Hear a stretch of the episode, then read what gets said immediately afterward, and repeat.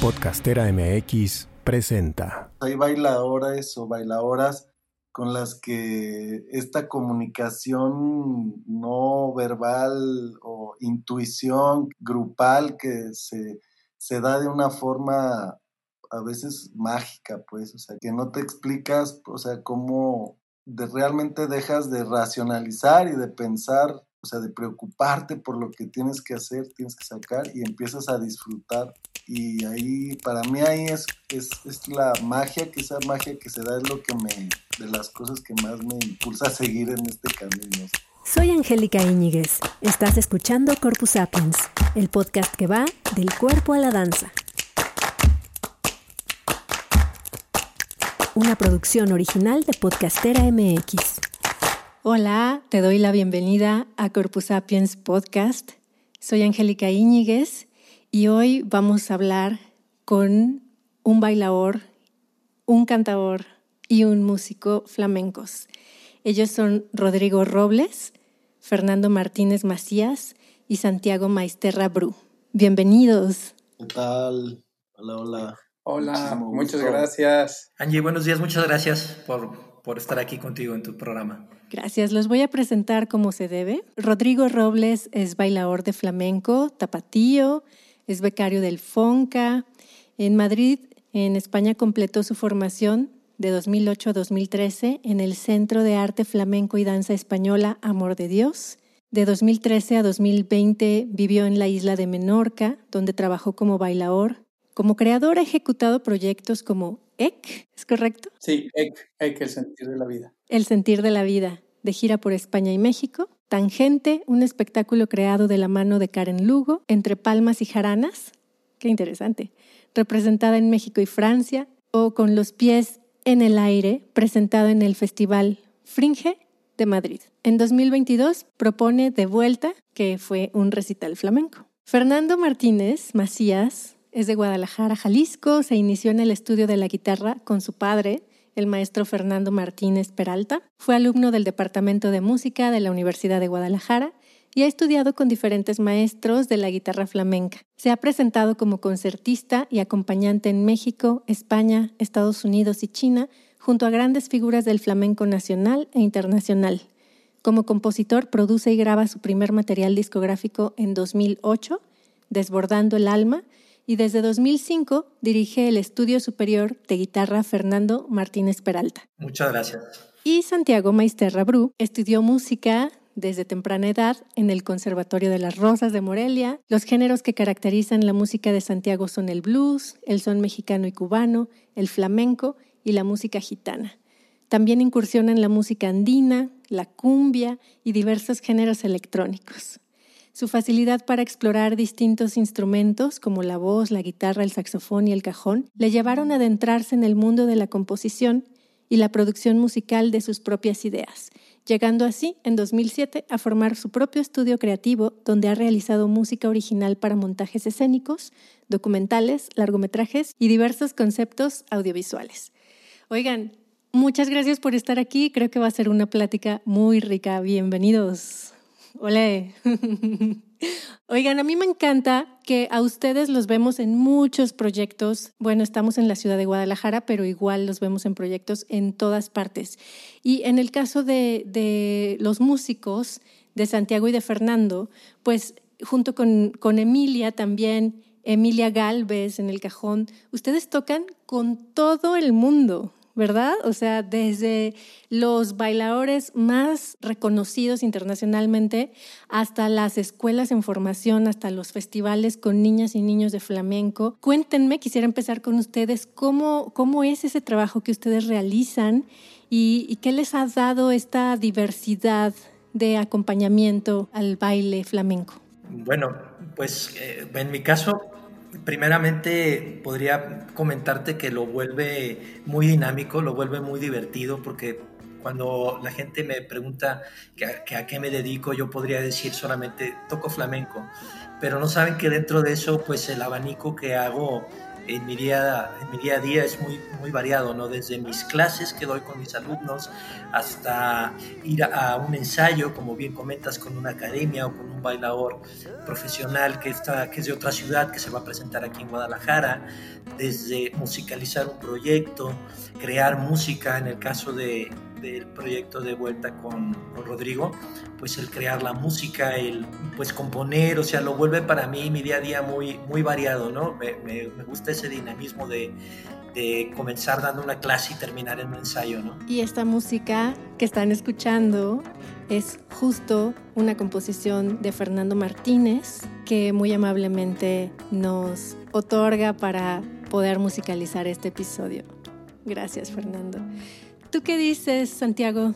Pues em, estoy totalmente de acuerdo. A veces luego el tiempo es el que más luego acaba limitándonos y es donde estamos ahí viviendo una lucha para acomodar todo porque sí, la verdad, este, bueno, personalmente con Fernando, pues desde que empecé a trabajar yo con él, tuve también la oportunidad de irme formando porque yo vengo de, de otros estilos, de otros géneros y cuando llegué al flamenco, pues siempre es un, o sea, lo tocas y, no ves el final ni ves el horizonte y es, muchísimo trabajo. Y pues empecé formándome en, en, academias, ¿no? Donde de hecho, primero con el saxofón, ¿no? Que me, empezaron a llamar por ahí una cantadora, la Patricia Solana, y así me fui metiendo un poco por el lado musical, pero ya cuando empecé a cantar, pues ya pues fui muy poco a poco, palo a palo y, este, y, siempre con la vida de la academia, lo cual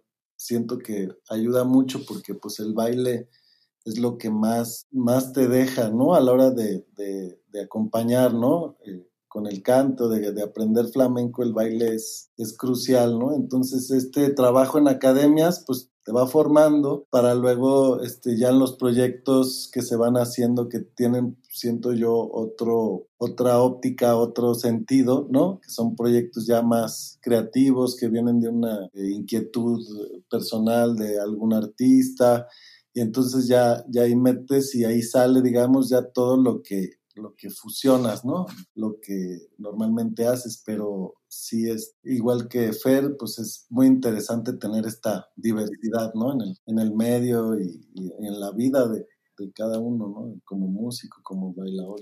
Sí, a mí algo que me, me gusta mucho, muy particularmente del flamenco, es esta equidad que hay entre la música y el baile entre el cante y el baile, que no sucede en otras disciplinas dancísticas, ¿no? Donde la danza puede tener mucho más protagonismo, pero en este caso, uno no existe sin la otra, ¿no? Cuéntanos, Rodrigo, ¿cómo, cómo es, cómo ha sido para ti la experiencia de acercarte al flamenco primero en Guadalajara, Rodrigo bailador de flamenco, Rodrigo Robles, y además eh, tener este acercamiento en España, todos estos estudios y este desempeño también profesional que has tenido en España.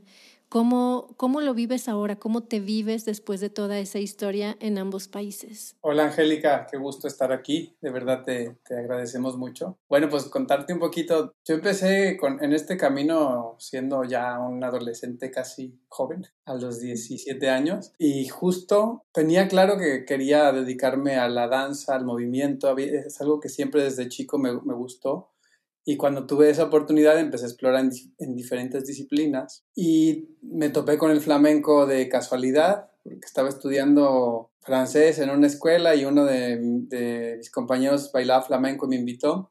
Se llamaba Alfredo Cinco y me invitó con el maestro Pascual Martínez, donde empecé a estudiar aquí en Guadalajara. Y curiosamente, lo que más me atrapó de la disciplina al principio, más que la calidad de los movimientos, del trabajo corporal, fue la guitarra la guitarra me parecía algo, no sé, extraordinario, todo, toda esa musicalidad, todas las, armonías, los ritmos, las melodías, no sé, me, capturó y eso yo, creo que fue lo que me hizo permanecer en, el flamenco, porque también estaba muy, muy clavado estudiando en esos años, este, danza contemporánea, ballet, otro tipo de disciplinas en donde, donde me sentía a lo mejor en un principio más cómodo corporalmente, ¿no? Pero la guitarra... Y... ¿Cuál fue ese reto? Bueno, perdón, al ratito me cuentas, ¿cuál fue ese reto, ¿no? De brincar del contemporáneo del ballet al flamenco, pero decías, ¿la guitarra? Sí, sí, eh, eh, yo creo que la música y a partir de la música se empezaron a abrir un montón de, de llaves de todo lo que significa la cultura del flamenco, que es, es, es pues es, un, es, una tradición de raíz que si bien es, es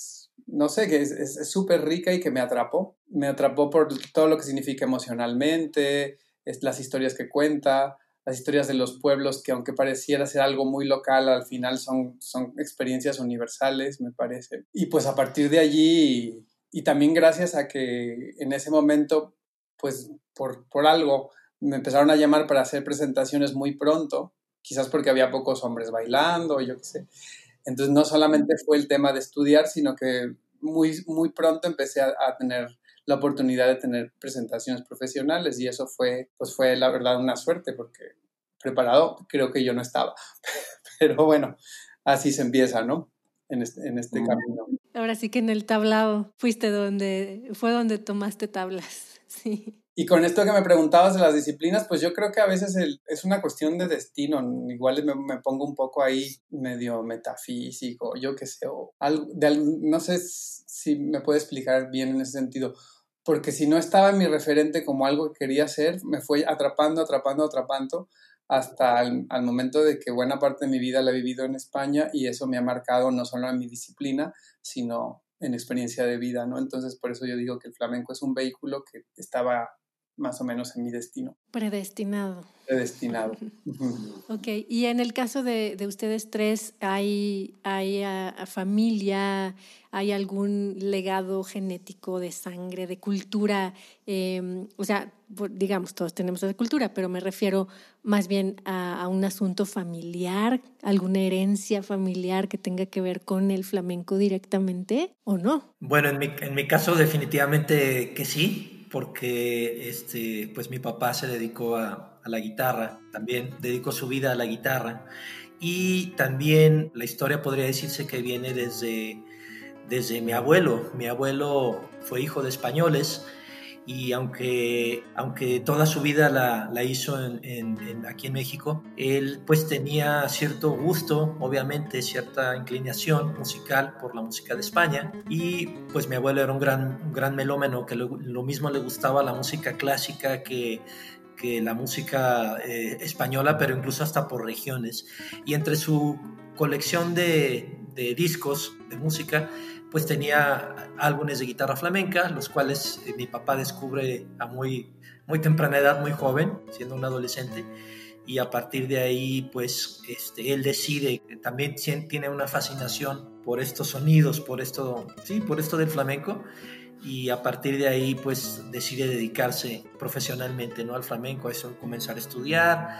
Estamos hablando de una época muy, muy distinta a esta, ¿no? en la cual pues él realmente tuvo muchas dificultades para poder aprender, ¿no? hasta que finalmente se va preparando con, con quien puede, porque pues en estos años el, el, contacto con España y con el flamenco pues es muy, era muy distinto a como es hoy en día, ¿no? Pero bueno, lo, logra dedicarse profesionalmente a, a, la guitarra y al flamenco y pues a partir de ahí pues yo tuve la, la, la suerte de, de, vivirlo de una manera muy natural, ¿no? En casa siempre, siempre escuché guitarra, siempre escuché flamenco. De alguna manera eh, pues también la rebeldía de la adolescencia, yo primero me acerco a la música por el rock, pero bueno, muy rápidamente reajusto el camino y desde los 14 años prácticamente, 14 o 15 años empecé a dedicarme también a subirme a los escenarios con mi papá. Entonces, pues ya es algo de, es algo de camino recorrido, ¿no? Tuve pues esa fortuna, ¿no? Esa, esa facilidad de tener maestro en casa. No todo es color de rosa. Cuando yo le digo a mi papá que me quiero dedicar profesionalmente al flamenco, él primero no quería, ¿no? Vaya, para, vaya paradoja, ¿no? Él, él, él hablaba de que de que pues estaba bien como algo secundario, pero que, que, tuviera una carrera, ¿no? Y bueno, pues ahí se vuelven años un poco complicados en los que cuando termino la preparatoria estoy un poquito ahí buscando qué hago, pero bueno, al final eh, pues digamos me, me, me impuse de que, de que yo también sentí que era mi camino y pues finalmente también logré dedicarme a él, yéndome también a España a estudiar y pues de aquí entonces, este, pues contento, ¿no? De, de esa elección. Wow, y creo que ambos han hecho un puente, ¿no? De, de los años de juventud de tu papá, de estudios donde mencionas que era complicada o un poco más complicada que ahora la relación con España y esta idea de tu papá de que tuvieras otra carrera, ¿no? Habla quizá de las dificultades que él mismo enfrentó a este momento en el que tú diriges el Estudio Superior de Guitarra Fernando Martínez Peralta, ¿no? Que al final es un legado y es, es un espacio donde pues mm, jóvenes y no tan jóvenes supongo se pueden formar y pueden acceder de una manera un poco más sencilla al flamenco. Sencilla me refiero a que es un, una opción que existe, ¿no? Aquí en la ciudad. Sí, sin duda alguna, eh, pues se trata un poquito de, enseñar también a los alumnos esa experiencia desde, desde mi papá hasta la mía, ¿no? De cómo se puede eh, ser, digamos, un, un, músico profesional, profesional de flamenco, de cómo se puede aprender también la disciplina desde aquí. Y bueno, obviamente la experiencia de, de, vivir el flamenco en España, pues esa es insustituible, ¿no? Ese es un, ese es un enriquecimiento cultural, como dice eh, Rodrigo, el, el flamenco es es una cultura que obviamente por, por razones obvias donde más se vive es en España, ¿no? Sin embargo, pues el que la aprende y el que, el que ya incorpora el, el flamenco a su modo de vida, pues ya lo lleva a cualquier rincón del mundo, ¿no? Ya nosotros este, nos apropiamos, digamos, de eso, que bueno, incluso, incluso el flamenco es reconocido eh, como patrimonio de la humanidad. En España se ha reconocido esta capacidad universal del flamenco de poder ser aprendido y poder, y poder ser bien interpretado incluso por gente de, de otras nacionalidades, no, no es ajeno. Y principalmente porque hay que recordar que el flamenco es, nace como un mestizaje de culturas.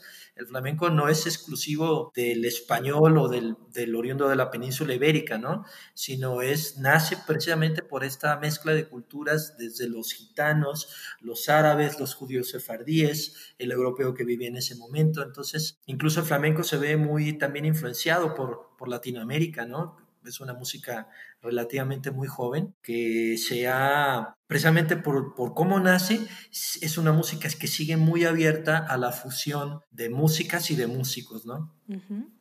Y en tu caso, Santiago. Pues, este, tanto eh, iba pensando mucho ahorita que hablaba Fernando, pues yo en mi caso, yo empecé, lo primero que me enganchó a la música a mí fue el, el blues. Digo, empecé desde muy niño tocando, pues eh, aprendiendo flauta, luego la guitarra, luego que la armónica, luego cantar, siempre fui como poco a poco explorando. Pero el blues a mí me enseñó algo que luego ya lo he visto a lo largo de toda la vida en diferentes músicas, estilos, raíces. O sea, que es esta onda de, del feeling, de que, del sentimiento, de que la música no es solo aprender algo y reproducirlo, sino que como que aprendes un lenguaje que de repente ya puedes poner a, ponerte a hablar en él, ¿no? Y ese hablar en, ese, estar en ese lenguaje te hace usar la música para muchas otras cosas, o sea, para sacar ahí sentimientos, emociones, para curarte, para sanar, para, o sea, sirve para muchas cosas. Y en el, y el flamenco, yo creo que finalmente llegué ahí porque si bien uno en aquella época, cuando estábamos chavos, o sea, que no teníamos esta herramienta de internet que te da todo y nada a la vez, pues, o sea, todo se definía un poco por los discos de acetato que tenía mi madre y los discos que tenía mi jefe, y entonces lo que había yo eso escuchaba, entonces yo me, digamos, me alimenté mucho de blues, de, de música folclórica, pero también estaba por ahí el flamenco y estaban discos, entonces eso pues, lo, vas un, lo va uno, como vulgarmente dicen, mamando desde chiquito pero luego pues ya este ya entrar ahí pues, se vuelve un poco más fácil porque tienes un poco el oído entrenado de haber escuchado pues constantemente esos, ese tipo de escalas de modos no que tiene el flamenco. Yo por eso cuando llegué aquí a Guadalajara de Morelia, dado que un maestro mío, eh, Patrick Parola, un gran guitarrista que tocaba mucha jazz y, y también mucha música como las ragas y música hindú, música, pues ese tipo de escalas como que me, me facilitaron estarlas jugando. Yo ni sabía que, que el flamenco, o sea, no, no concebía que, que, compartieran tanto, ¿no? Es toda esta música gitana que desde la India hasta España, ¿no? Entonces ya estando aquí, pues ya fluyó mucho más fácil con el sax, por eso me empezaron a hablar con el sax, porque como que me, hallaba ahí. Pero igual que dice este Rodrigo, nunca me hubiera imaginado que iba a acabar yo cantando flamenco, pues, o sea, como que fue algo que, que sí, cuando sientes que un guitarrista te acompaña y, aquí un poco como decías, todo es igual, el baile propone la guitarra, el cante, es como en el blues uno está soleando mientras los demás hacen una base. Yo siento que el flamenco es, tiene esa capacidad de todos estar soleando al mismo tiempo o haciendo algo muy, o sea, muy intenso, muy apasionado, cada personaje al mismo tiempo, aunque también hay momentos de Momentos de cada uno, pero pues eso me encantó a mí, que, me, que un guitarrista me estuviera acompañando, yo cantando, pero que no está haciendo un acompañamiento, sino que está proponiéndote al mismo tiempo, ¿no? Y llevándote, y ahí pues ya ahí me atrapó y, y ya de ahí para el Real fue pues conocer a personas como, como estos compañeros que les debo muchísimo yo que aprender, pues aprender realmente más de la raíz y, pues como todas las raíces siempre, nunca llegas al fondo, pero siempre tienes de, dónde estarte alimentando, ¿no? Y, además, Angélica, creo que pues es un arte vivo, es un arte de raíz, pero también es un arte vivo, entonces se va construyendo con la práctica. Entonces el, flamenco es de los flamencos y me refiero no solo de las personas que lo hacemos, sino de los aficionados, de los que nos gusta, de los que aprendemos los que estamos ahí eh, aportando y participando de, de, este lenguaje, de esta cultura, más que de un sitio específico. Exacto, el convivio, el convivio es algo muy importante, ¿no? Y la comunicación que hay, esa, ese diálogo que hay en el tablao, ¿no? Lo que va sucediendo ahí con los músicos, con los bailadores, con el público, que, que es como una comunidad como mucho más en movimiento, me, me, da esa impresión. Tú lo dices muy bien, es vivo, es algo vivo, no es algo que se, no es una representación de algo, sino es, es, es la presencia, ¿no? Es la danza, es el baile, es el cante, es la música en ese momento, expresando lo que es en la actualidad. Y tú, Rodrigo, cuéntame un poquito de el tiempo que has estado como bailador en España y demás, ¿te has encontrado eh, con respecto de esto que, comentaba Fernando, de que, bueno, el flamenco es patrimonio de la humanidad? ¿Cómo lo viven en España, no? Como todavía hay un sentimiento como muy de esto es nuestro, esto nos pertenece, o hay un sentimiento de apertura, de que gente y de orgullo, de que gente de todo el mundo pueda acceder a esto, o de reconocimiento, ¿no? De pues sí, de ser bailador o de ser músico flamenco.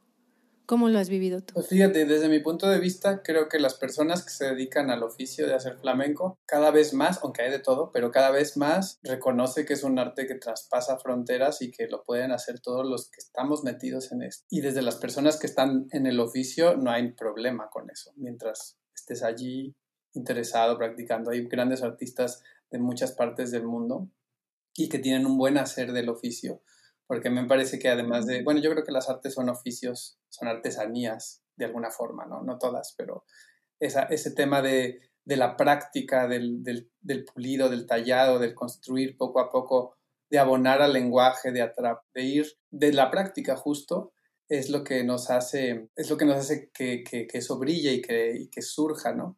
Y el flamenco no es la excepción. Quizás desde el público si hay un tema de esto es nuestro y que va a venir una persona de fuera a hacerlo desde el público en general, no tanto desde los que lo hacemos, sino desde, desde bueno, me recuerdo una vez hace muchos años que nos invitaron a bailar a un tablao, nos contrataron para un tablao en un pueblo de Madrid y ya salió, todos estaban encantados y de repente nos, nos escucharon hablar y éramos tres mexicanos. Y era, pero ¿cómo?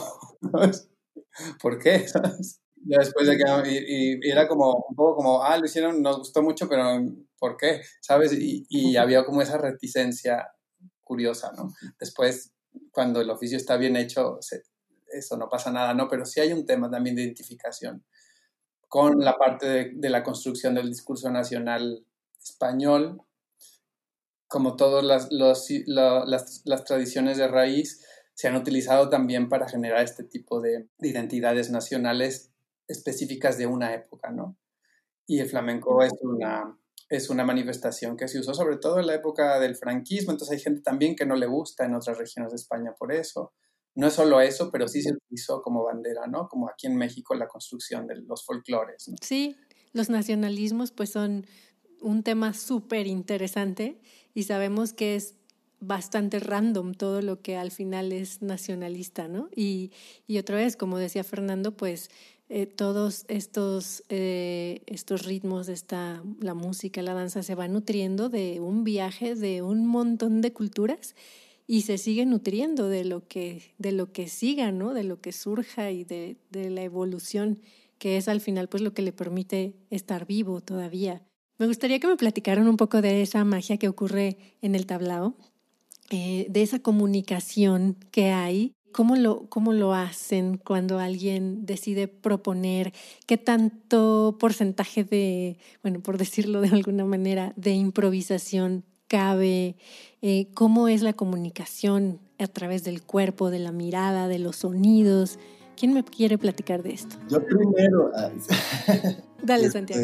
Es que justo estaba pensando, ah, qué bueno, me, me adivinas lo que ando pensando. No, este eh, haz de cuenta que yo siento que en el tablado, porque hacemos esta diferencia entre lo que es montar algo, ¿no? Específico para un, montaje como tal y, luego el tablado que es, pues vamos a, es como decir en mi lenguaje, pues el jamming, ¿no? Va a ser un jamming con este, este bailador, esta bailadora, este guitarrista. Y en mi experiencia personal, mm, luego no tiene mucho que ver los grandes niveles eh, que pueda o no haber, sino más la personalidad. Y a mí eso es lo que siempre es un algo totalmente inesperado lo que va a pasar en cada uno de ellos, ¿no? De, de los tablados a los que vas. O sea, como que pero sí sé que influye muchísimo la personalidad de cada, de cada uno de los integrantes. O sea, digamos, hay bailadores o bailadoras con las que esta comunicación no verbal o intuición que grupal que se, se da de una forma a veces mágica, pues, o sea, que, que no te explicas, o sea, cómo de realmente dejas de racionalizar y de pensar lo que voy a, o sea, de preocuparte por lo que tienes que hacer, tienes que sacar y empiezas a disfrutar. Y ahí, para mí ahí es, es, es la magia, que esa magia que se da es lo que me, de las cosas que más me impulsa a seguir en este camino, o sea, porque este, te impresionas a ti mismo, o sea, lo que como grupo la energía que se puede llegar a crear, pues, ¿no? Y, todo lo que puede salir ahí tan naturalmente, ¿no? Que también tiene su otro lado, donde puede ser un caos total y, no haber conexión y que cada uno y que uno salió de compás, o sea, es, es eh, digo, supongo que hay niveles donde ya no pasa eso, ¿no? O, o si pasa uno no se da cuenta, digamos, pero pero sí te das cuenta a veces, aunque salgan bien las cosas, si la energía realmente estaba ahí, eh, estábamos todos eh, viviendo una, un, momento así de comunión, de comunión o si cada quien anda en su rollo también. Si la entropía se presentó. sí. Pero eso. Fernando, ¿qué ibas a decir tú? Pues eh, sí, definitivamente eh, yo también lo que, lo que observo y lo que, lo que percibo del flamenco es que tiene dos cosas muy particulares y que son, al mismo tiempo se trata de algo muy abierto, me refiero ya a lo que es una, una presentación, digamos, de flamenco en lo que pues están involucrados cante, baile, guitarra, pero al mismo tiempo donde están las bases muy sentadas de lo que se está haciendo. En este caso estamos hablando de que se desarrolla el flamenco a través de, los ritmos, los cuales eh, se, se, suelen denominar también palos o géneros. Y entonces cada palo o cada género del flamenco tiene unas características eh, que están ahí y que se tienen que respetar, que sería equivalente como a, venerar la tradición, ¿no? Como afianzarte de, de la tradición. Pero al mismo tiempo está una parte muy abierta para exploración, para propuesta, para diálogo. Entonces, de alguna manera, este, el, realmente el público, mm, siento yo que te das cuenta de esto, pero al mismo tiempo no te das cuenta de esto. ¿Y por qué lo eh, refiero? Porque siempre hay esa pregunta de, de, oye, ¿y qué tanto están improvisando o qué tanto están creando en el momento o qué tanto... Y entonces la respuesta realmente, aunque tiene su eh, parte sencilla, en realidad es más complejo de lo que parece, porque dentro de estos cánones que están, como puede ser el ritmo, la armonía, los cuales no van a ser modificados, sí hay esos espacios a que de repente se puedan hacer cosas que no estaban ensayadas, movimientos que el bailador no hizo en el ensayo, música concreta, música concreta que no se hizo en el ensayo. Sin embargo, son cosas que van a corresponder a ese ritmo básico, a esa armonía básica, a ese carácter básico de cada palo. Entonces lo vuelve, eh, la verdad, muy complejo, es muy difícil, el, flamenco es muy difícil, es muy rico en ese sentido. Esta complejidad del hacer realmente eh, se pierde afortunadamente por el fluir del arte y se, y se vuelve, digamos, como natural. Se vuelve natural sobre todo cuando uno tiene oficio, cuando trabajas con buenos compañeros profesionales y, se pierde, pero realmente el grado de complejidad es muy elevado y, y, a la vez esta posibilidad de abonar lo vuelve muy rico, muy interesante, porque tú puedes tener un esquema de un eh, baile en algún palo y al final puede estar abierto a que tenga este, pues ciertas incursiones desde cómo se sintió en el momento, cómo se siente cada uno de los artistas, esa energía que está este, retroalimentándose en todos, porque al final también es algo que es muy padre de, pues del arte en general, pero en el flamenco siento que es muy, muy, muy palpable, como aunque el cante, el baile y la guitarra tengan recursos expresivos completamente distintos, como a nivel de energía, si cerráramos los ojos y viéramos en algún color esta energía, lo verías exactamente igual. O sea, se siente la misma energía con un desplante muy fuerte del bailador que con un quejío muy profundo del, del cante, ¿no? O con un acorde muy desgarrador, ¿no? O, una fuerza de un rasgueado, ¿no? Entonces, entonces estamos hablando de que es, es como, la, como, un, como un platillo muy balanceado, ¿no? Este, obviamente que también el flamenco al ser tan rico, pues puedes tener solamente la guitarra de concierto, puedes tener eh, presentación solamente de, de, cante, como dicen, cante para escuchar, el cante eh, por delante, ¿no? Cante para adelante, que de hecho es el, el primero de los elementos que, que nace en el flamenco, no el cante. Eh, pero de alguna manera cuando lo tienes todo, pues tienes el menú completo, ¿no? ¿Y tú qué dices, Rodrigo, a este respecto que agregas? Bueno, la, la verdad es, mis compañeros lo han resumido bastante bien, así como más esquemático, vamos a hacerlo así como más abstracto como lo veo yo. Tenemos un código, un código que entre más práctica tengas en el oficio, mejor lo conoces y a partir de ese código puedes tener las bases para generar espacios de improvisación y de conversación en, en el ejercicio de, de, un, de, un, tablao, por ejemplo, ¿no? de una actuación con tus compañeros. Y, y luego viene la parte, digamos, de conocer a la persona con la que trabajas, mm. conocer como por, por dónde más o menos va su cante, por dónde más o menos va su guitarra, por dónde más o menos van, van los soniquetes que hace el bailador o el tipo de remates que es con, con el cuerpo. Y, este, y claro, cuando, aunque puedes hacerlo con gente que no conozcas porque existe ese código, eh, eso es lo maravilloso, te pueden llamar para trabajar con un guitarrista o con un cantador que, con el que nunca has trabajado. Y como conocemos el código, lo, lo resolvemos y puede ser muy, muy bonito también. Pero evidentemente, con las personas con las que estás acostumbrado a trabajar, pues también los diálogos o digamos que la poesía que se genera o la narrativa que se genera dentro de, de, de, lo que estamos haciendo, pues es, es, mayor y es más rica. Oye, Santiago Maisterra, Creo que no solo a mí, sino al, al auditorio, nos encantaría escucharte cantar. Me encantaría que nos compartieras algo. O sea, no tiene que ser ahora mismo, pero nos puedes compartir algo que tengas grabado también, o, o como quieras. Claro que sí. Este, siempre, siempre que me piden que echar una letra, volteo a ver a Fernando. ¿Cuál hecho, Fernando? ¿Cuál hecho? Ahí también están los trucos de, de, bueno, las muletas que uno no se quita por compartir con este, grandes conocedores del flamenco, porque luego, luego cuando no están, sí digo, ay, ay, entonces siempre las ando pasando la bolita. Y, ¿Cuál viene aquí? ¿Cuál estaría bien acá? Y, y que ahora que estamos grabando eh, a través de una plataforma, se vuelve complicado, ¿no? Un poco más complicado. Sí, sí, se, Vuelve, se, Vuelve, más complicado, ya no te pueden soplar tan fácil. pues, este, ¿qué será? Claro que sí, a mí sí me piden cantar, canto.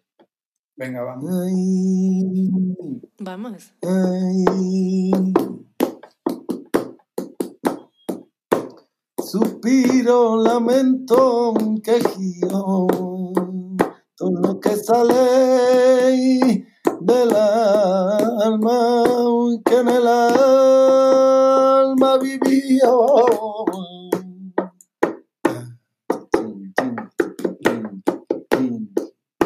Tú tenga el gusto yo. Oh,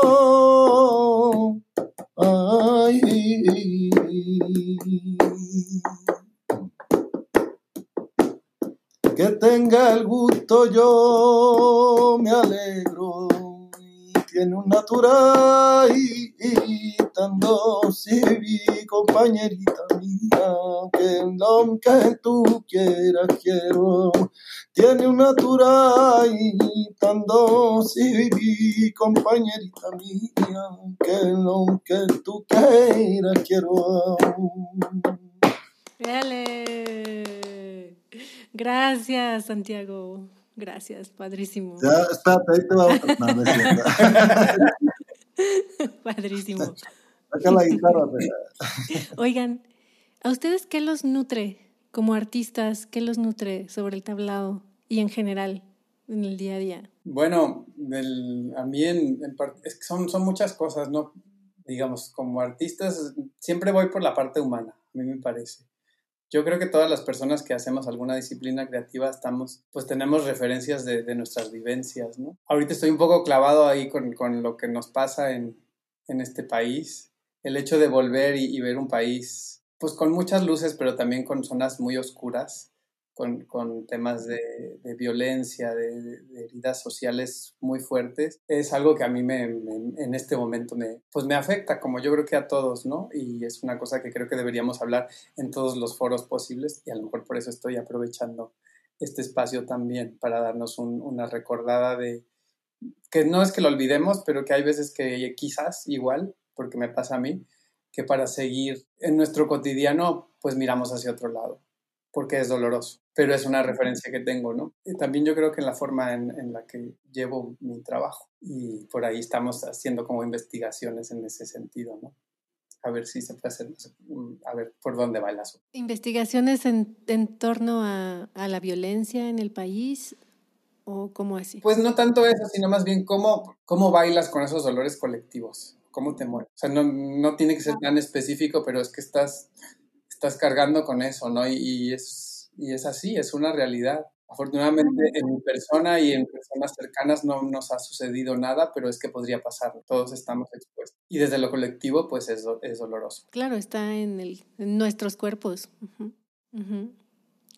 Y en el caso de ustedes, Fernando. Pues bueno, como dice eh, Rodrigo, yo creo que eh, para el artista está siempre esa parte de, de observar lo que está sucediendo de esa sensibilidad hacia, la, hacia lo social, hacia tu entorno y también esa cuestión también personal de vivencia personal. Entonces, ambas, ambas generan que como artista tú tengas un sentir o una respuesta a eso, o una inspiración para, pues para finalmente expresarte o comunicarte como artista. Entonces, pues yo pienso que definitivamente ambas también están en, comunión. Tu integración social, tu, lo que estás viviendo, ¿no? Lo que observas, ¿no? Y aparte, pues también eh, tus cuestiones personales, ¿no? Entonces, todo eso retroalimentan y finalmente salen en la creación, salen en la presentación, salen en el tablao y viceversa. Creo que también esa cuestión artística se la lleva uno hacia, hacia tu interior, ¿no?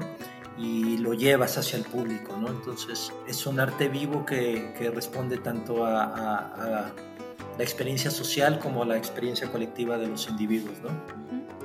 ¿Y a ti, Santiago, qué te nutre? Pues yo creo que la música y el, arte o la danza, la música, son una forma, o sea, pueden caer en el, en el, digamos, en la pérdida de toda una parte sociocultural bien interesante, o sea que a veces este, una cosa es como el producto, ¿no? como tal, casi casi el mercado, eh, porque muchas cosas tienen que ver no lo hablamos, pero pues con, con el dinero, con el realmente si se puede hacer, si hay cómo subsistir, ¿no? O sea, con, con este trabajo como, como, artista, pues todos sabemos que siempre fue y ha sido, pues requiere de un esfuerzo constante, digo, en, todos los gremios, pues, o sea, y más estas épocas a todos, pero desde la pandemia, pues fue, fue muy importante ver eso, ¿no? Lo, o sea, lo difícil que puede ser mantener toda esta labor.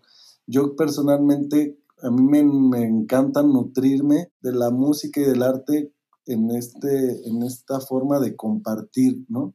Compartir socialmente, compartir con los amigos, este, pedir, o sea, como a forma de rezo, como a forma de estar liada pues a, a muchas partes de la vida, ¿no? ¿No? que, que, a veces esas siento que a mí son las que personalmente más me nutren, ¿no? Que, que la música se vuelva un medio para crear colectivamente algo o para pasar un, un momento, o sea, igual ahora que estamos en Navidad, es como las, ¿no? O sea, como las, este, pues, los cantos que, que, te unen con otros y que a veces eh, siento que nos falta tener una constante uso de, de, la música en este, en este ramo, ¿no? Porque luego lo laboral, o las producciones, todo esto nos, nos, nos va acaparando, digamos, y se vuelve algo primordial. Y a veces dejamos un poco olvidado que, que, la música es para crear comunión y como dice, o sea, conocerte mejor, conocerte desde otro punto o simplemente dejar salir algo que tiene que salir y que cuando sale en grupo es mil veces más curativo y significante que a veces tú solito ahí en tu cuarto, que también es muy, este, muy, muy útil y, a veces necesario, ¿no? Esta parte de la soledad y de, pero bueno, yo, a mí me gusta nutrirme de esta otra que a veces siento incluso carente en mi vida, ¿no? Pero que creo que hay que estarla alimentando, alimentarnos nosotros, pero también alimentar esta comunión, ¿no? Sí, qué importante, qué importante esto de el autoconocimiento, la música, la danza como autoconocimiento, como poner el cuerpo, la exploración, la emoción y la sanación en comunidad, el crecimiento en comunidad. De eso hemos hablado mucho a lo largo de esta temporada que llega a su fin esta cuarta temporada de Corpus Sapiens. Este es el penúltimo episodio, por cierto, del año. El próximo año arrancaremos con la siguiente temporada, claro que sí.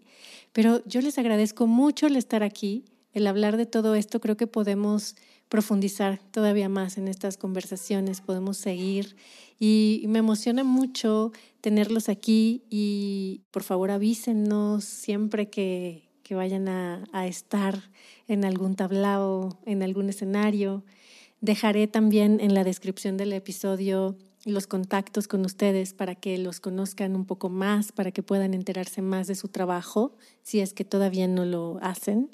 Y pues les mando un abrazo muy grande, les agradezco muchísimo. Si quieren despedirse con alguna frase, algo, adelante. Muchísimas gracias. Muchísimas gracias. Qué chido, gracias. Pues una delicia, eh, la verdad estuvo muy, muy nutritiva esta charla con mis compañeros que quiero muchísimo y contigo en este espacio que es este que está súper bien, la verdad. Me tienes picado con tus, con tus este, podcasts. Gracias, Rodrigo. Gustazo y este, mucha suerte, mucha suerte para este último programa y que, que sigan muchos, muchos más los próximos años y este, que siga creciendo esto.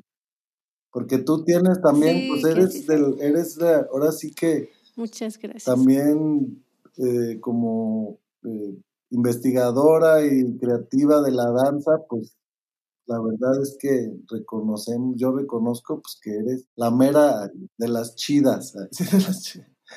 No, una labor, una, labor bien interesante, bien bonita. y bien importante porque no, no, no, no todo, no, no cualquiera lo hace y, tiene los, ¿no? los medios y el conocimiento para hacer. Felicidades. Gracias a los dos. Fernando, ¿tú con qué te vas? Bueno, me uno a, lo que dicen mis compañeros. Este, te felicito y te agradezco por esta labor que también parte es eh, traducirle también al público lo que hay detrás de los, de los creadores, ¿no? de los artistas. Tal vez eso nos da un acercamiento también desde, desde otra manera. ¿no? Entonces, pues como, como dicen Santi Rodríguez, es una labor muy bonita, también muy, muy, muy, muy reconocida que, que también este, los artistas lo, lo, agradecemos que se haga. Entonces, pues muchas felicidades y que continúen con, con, muchas temporadas más, Angie. Muchas gracias.